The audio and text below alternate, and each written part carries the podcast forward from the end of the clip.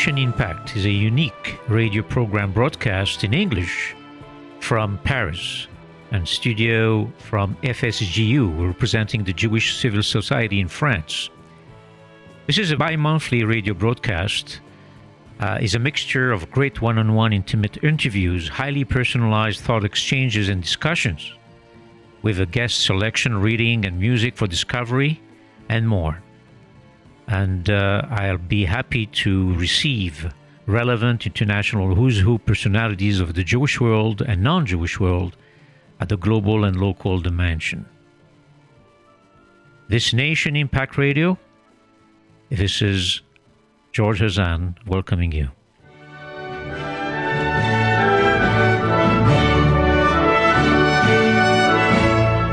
Justice Ruth Bader Ginsburg a pioneering figure in the fight of women's legal equality and the second, second woman to serve on Supreme Court, died Friday in her Washington home surrounded by her family. Our nation has lost a jurist of historic stature. We at the Supreme Court have lost a cherished colleague, said Chief Justice John Roberts. Today we mourn, but with confidence that future generations will remember Ruth Bader Ginsburg. Former law clerk Goodwin Liu, now a justice of the California Supreme Court, said his mentor's passing left him devastated. Her acumen, grace, and fundamental decency shone through in everything she did.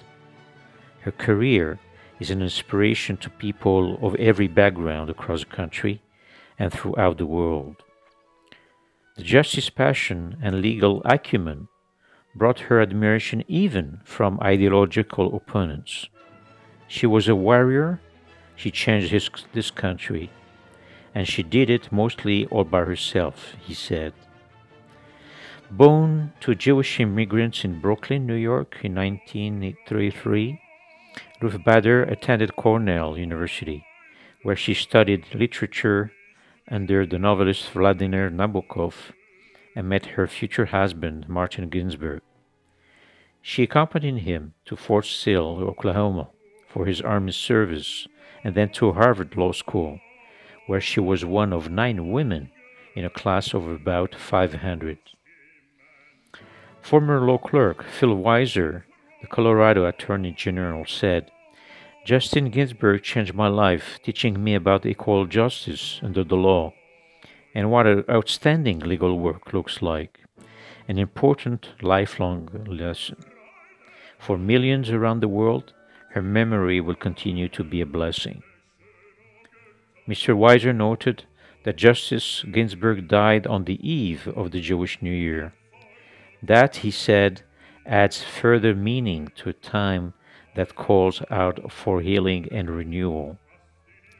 The justice often cited her Jewish upbringing as shaping her sense of the law.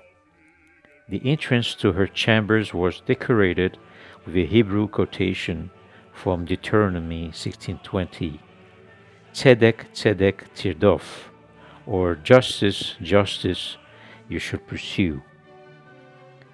She died at 87.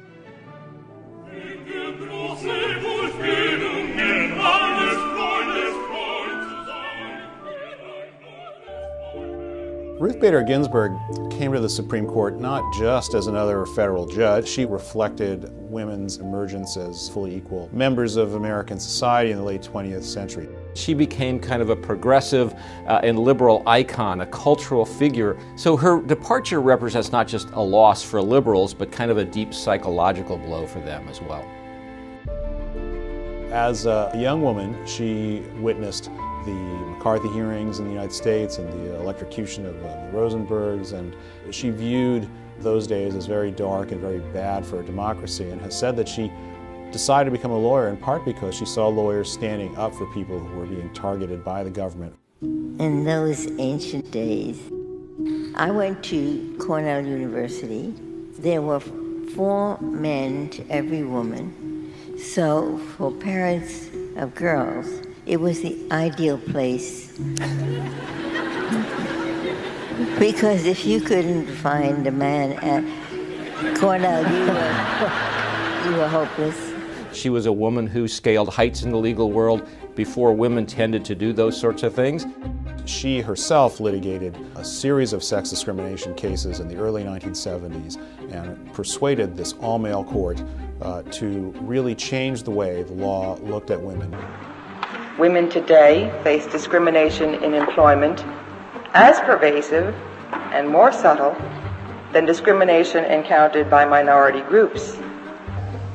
This absolute exclusion, based on gender per se, operates to the disadvantage of female workers, their surviving spouses, and their children. Constitutional safeguard is guaranteed to all, and it may be relied upon by every person.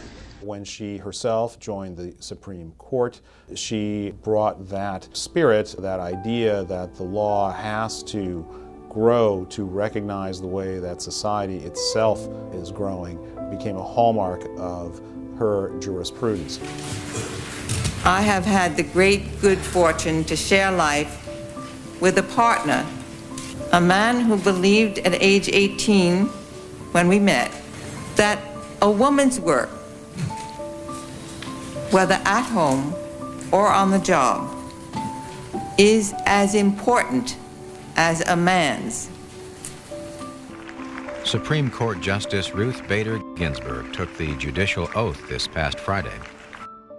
Probably the case that she is proudest of came early in her tenure in 1996, where she wrote the majority opinion that required the Virginia Military Institute to admit women.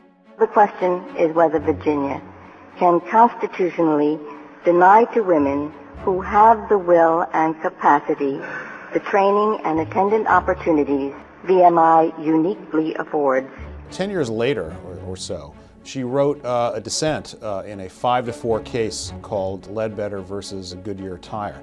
My name is Lilly Ledbetter. It is an honor to be here today to talk about my experience trying to enforce my right to equal pay for equal work. I wish my story had a happy ending, but it doesn't. The five member majority threw out Lilly Ledbetter's claim. Uh, Justice Ginsburg said the majority got it wrong. Tagline of my opinion was the ball is now in Congress's court to correct the error into which my colleagues have fallen. We got the Lilly Ledbetter Fair Pay Act. It's a victory for women's groups and a milestone for the new Obama administration. The president picked the Lilly Ledbetter Fair Pay Act as the first piece of legislation he signed since taking office. She became, at the uh, end of her career, a kind of uh, icon for young women in particular. As one law student made a meme borrowing that of the late rapper Notorious B.I.G. She became framed as the notorious RBG. I think I should explain what I have in common with the notorious B.I.G. There's something quite important. We were both born and bred in Brooklyn, New York. She was someone who made a great effort to appear and talk to students and young people and many, many audiences. She was seen as the linchpin of the liberal bloc in the Supreme Court at a time when that bloc was shrinking and under pressure. Not just another liberal vote, but the leader of that bloc. Some justices don't leave much of an imprint through their writing. Others we continue to discuss centuries after their passing. Obviously, we can't say today what her fate will be, but if people are still talking about the notorious RBG a century from now, I wouldn't be surprised.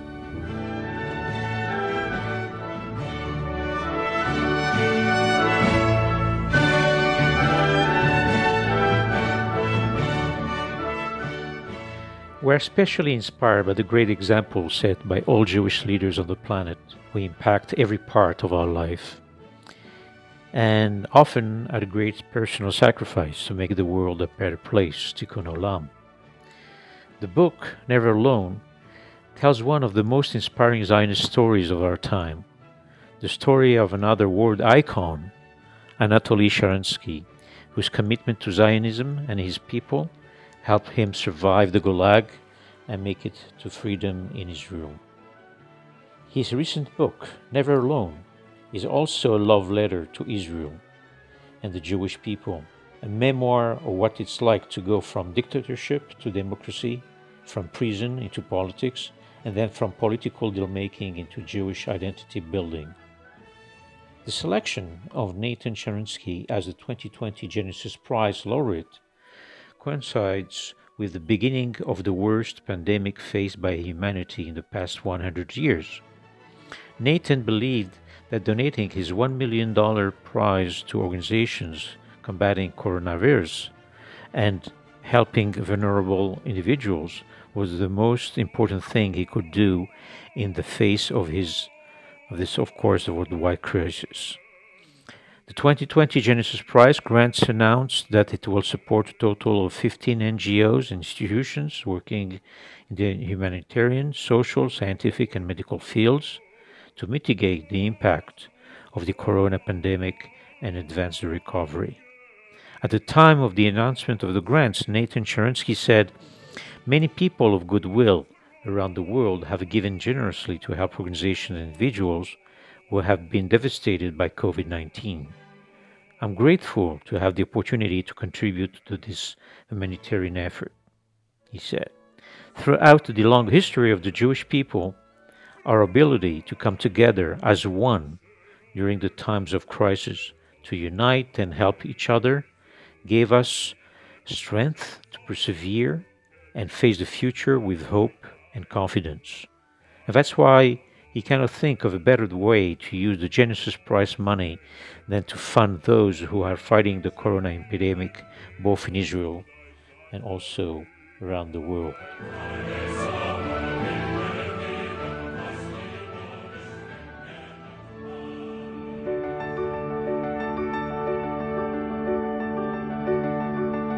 World renowned Jewish hero and human rights activist Natan Sharansky is the 2020 Genesis Prize laureate.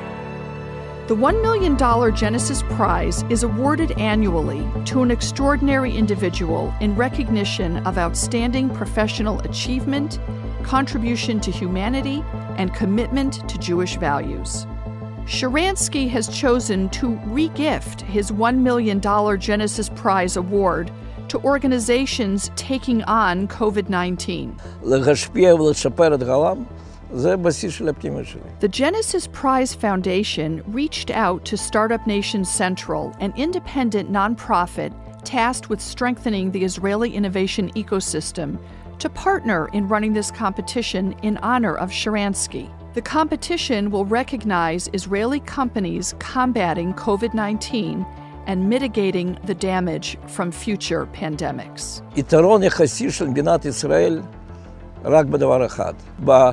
יתרון יחסי של מדינת ישראל רק בדבר אחד, בכוח של המוח שלנו. להמציא את הדברים, לשנות את הדברים, להסתכל בנקודה אחרת לגמרי לדברים שכבר ידועים ועושים מאוד שונה. Israeli companies, if you're developing a product or service aimed at fighting COVID-19, this competition is for you.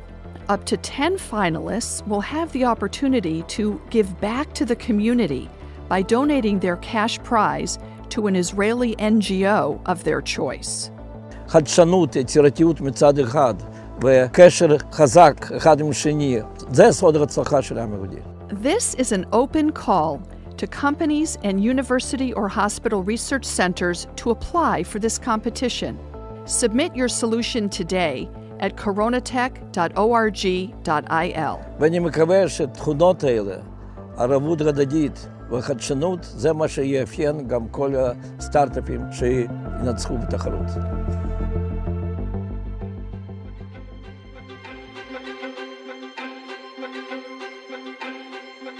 The Genesis Prize is a wonderful amplifier. Genesis Prize is going to people who are going to try and use it for good works. The Genesis Prize and its donors, they really dream of inspiring the next generation of Jews. The Genesis Prize selects a human being who is both Jewish and leaves his mark on the world.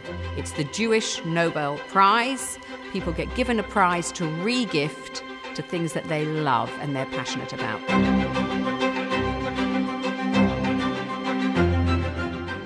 Genesis Philanthropy Group and Genesis Prize Foundation. Both organizations founded by the same group of gentlemen Michael Friedman, German Khan, Peter Aven, Stan Polovets. They saw a need for those in the Jewish community who were somewhat disconnected from their identities and their roots to be much more involved and appreciative of their heritage. Since Genesis Philanthropy Group and the Genesis Prize Foundation have been established, over a quarter of a billion dollars in grants have been given. Genesis Prize primarily based on the Jewish values.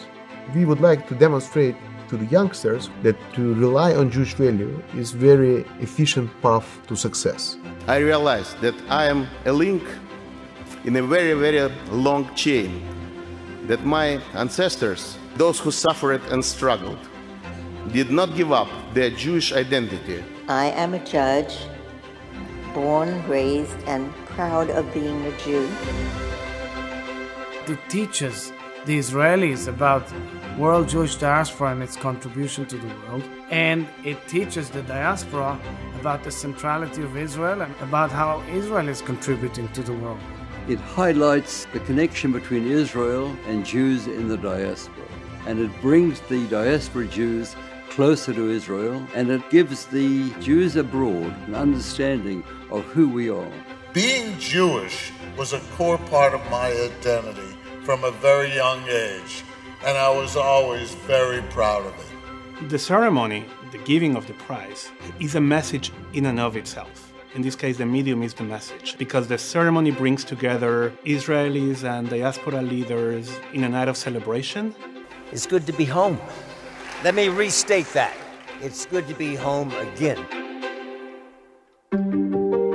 What makes us different than all the other prizes we read about? Our laureates have waived the prize money, and together, the foundation works with the laureate to select a philanthropic theme where we work collaboratively to make a difference in the world. Most prize winners take the money home and they, they're certainly entitled to it. I don't begrudge it to them. Here, what they have done is they've gone to the community and they've not only given that gift, but they have rallied other people to join them. The Genesis Prize has given me an opportunity to make some of my dreams come true, to help others the way I was helped. I feel you really are repairing the world to some degree in some small way. I had the privilege of a lifetime to work with such amazing individuals. The former president of the Israeli Supreme Court, Meir Shamgar, of blessed memory, retired judge Tova Strasberg Cohen, and of course, of blessed memory, Elie Wiesel. This is a people that had a vision of a world of justice and equality and peace. But if you want to make the world better, you must have strong identity. People that make your story bigger than your own.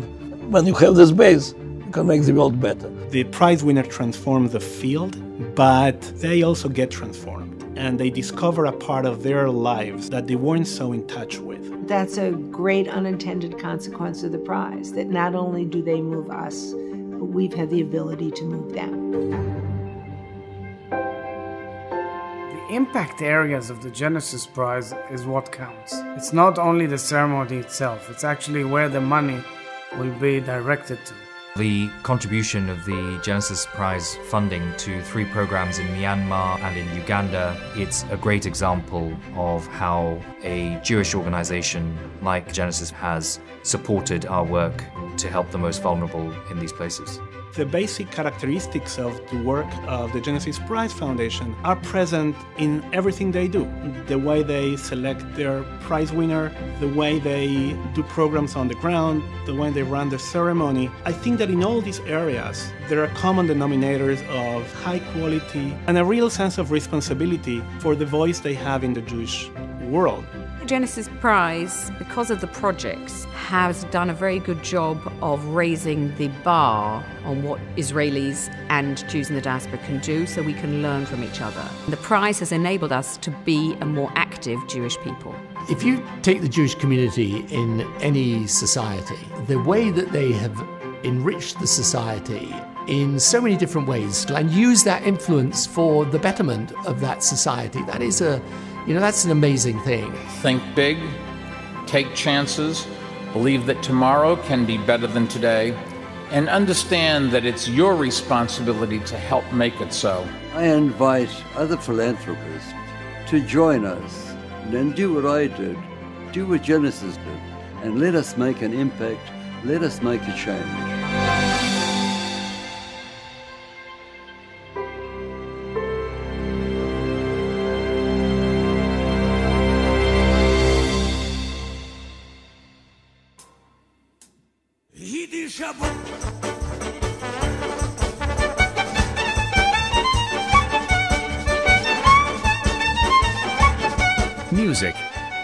It's as old as human existence. Our lives told through melody, harmony, and rhythm. Throughout history, where words fail, music speaks.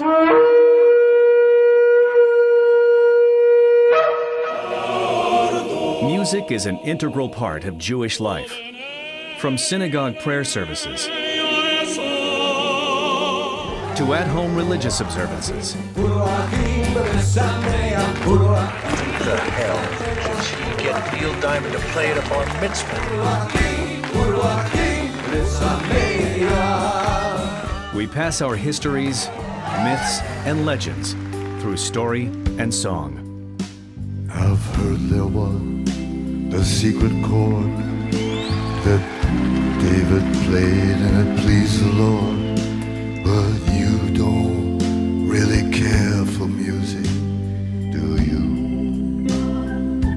Jews have dispersed many times, we've always taken our music with us, adapting it to our new homelands, changing the music of communities and nations across the globe.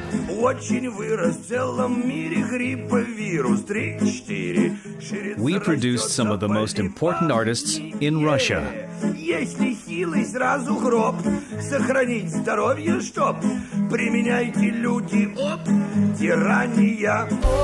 In Israel.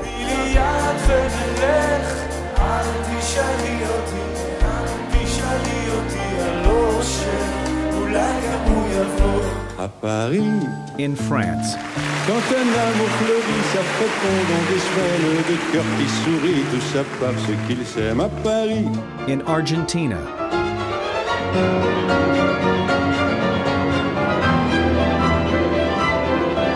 And friends just can't be found. And in America.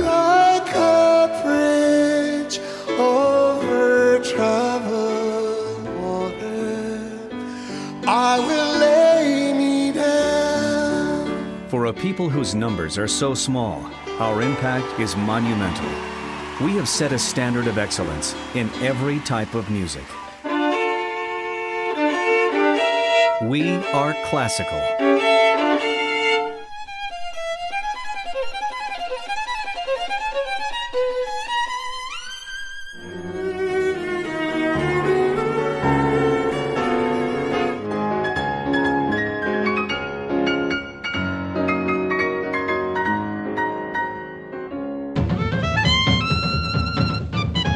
Are swing. A man is born, but he's not good no how without a song. We are jazz.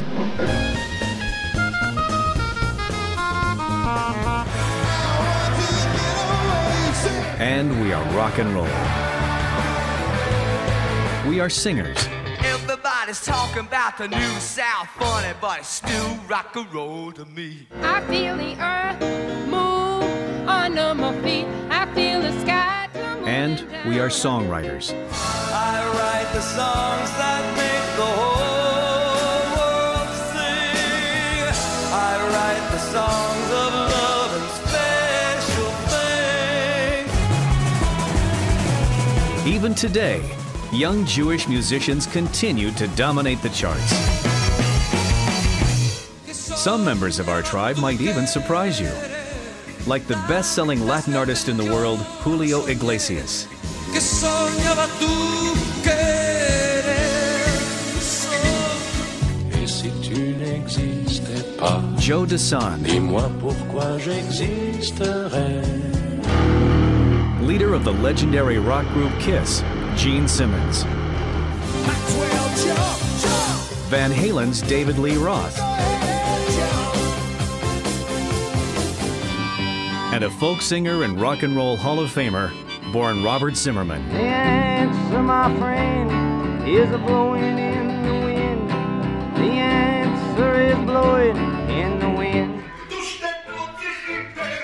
We were instrumental in creating whole new genres like operetta, Trance.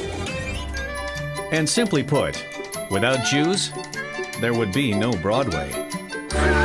Though you've poles and krauts instead, you may have unleavened bread, but I tell you, you are dead if you don't have any Jews. God bless America. We found ways to inspire nations. That I love. Jews.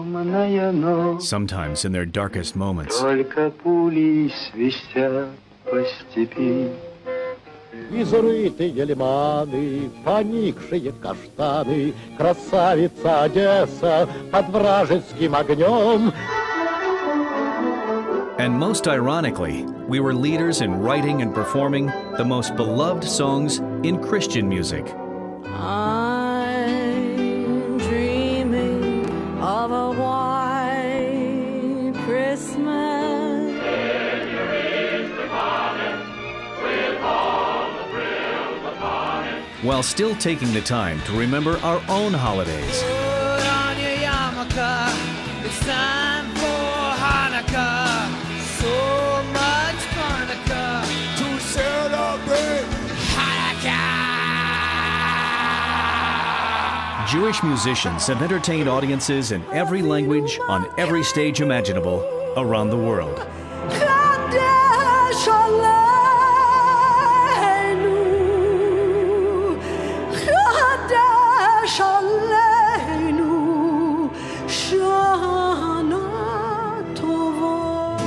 Я дебил, я дебил, и зовут меня Кирилл, я российский радостный дебил. У меня все хорошо, очень-очень хорошо, потому что я дебил.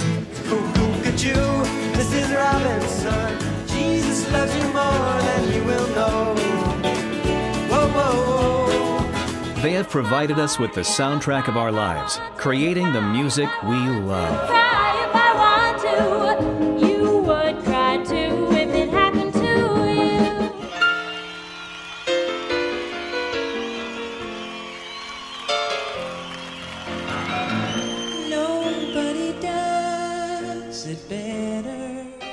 From rap to rock and roll, classic punk to classic musicians, Broadway musicals to modern jazz.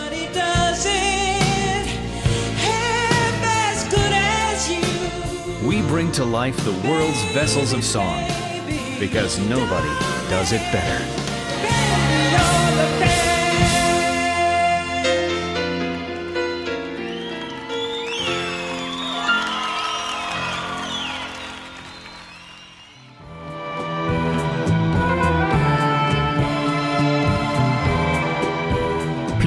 Search Nation Impact, the bi monthly program broadcast from France capitals, our recording studios in Paris, radio rcj.info website, or log in at the Apple and Android applications under SCJ FSJU. My name is George Hazan.